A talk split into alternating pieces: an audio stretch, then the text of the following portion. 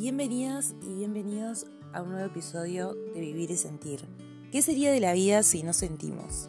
En este episodio, como dice el título, Inseguridades en una relación, em, iba, a poner otro título que iba a ser un poco más fuerte, que era cuando la cagamos en verdad. Pero no quería que se distorsionara mucho, entonces eh, acá voy con mi cuento, acá voy.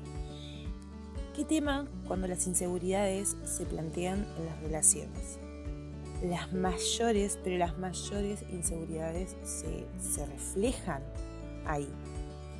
¿Y por qué iba a poner ese segundo título? Porque cuando nosotros, entre comillas, la cagamos, mostramos esa inseguridad para protegernos.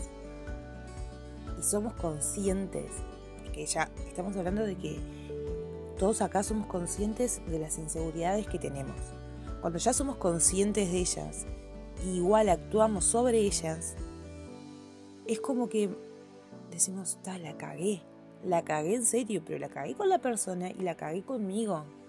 Porque este hábito, porque también se transforma como un hábito, el, el tener esas inseguridades y mostrarnos con esa coraza, espero que se vaya entendiendo eh, con esa coraza se transforma en un hábito porque para nosotros es algo seguro, es algo conocido.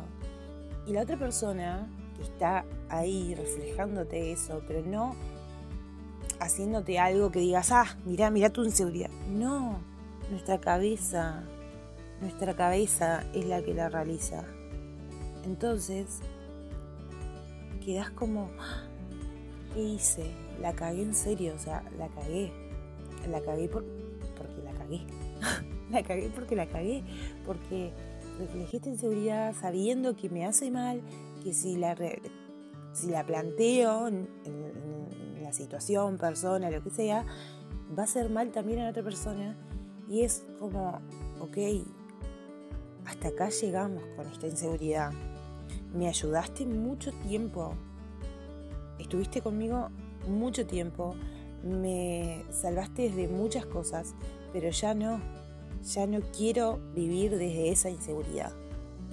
Entonces ahí cuando nosotros tenemos que empezar a trabajar eso e ir sanando esa inseguridad. Es un tema que me apasiona, inseguridades, relaciones, todo.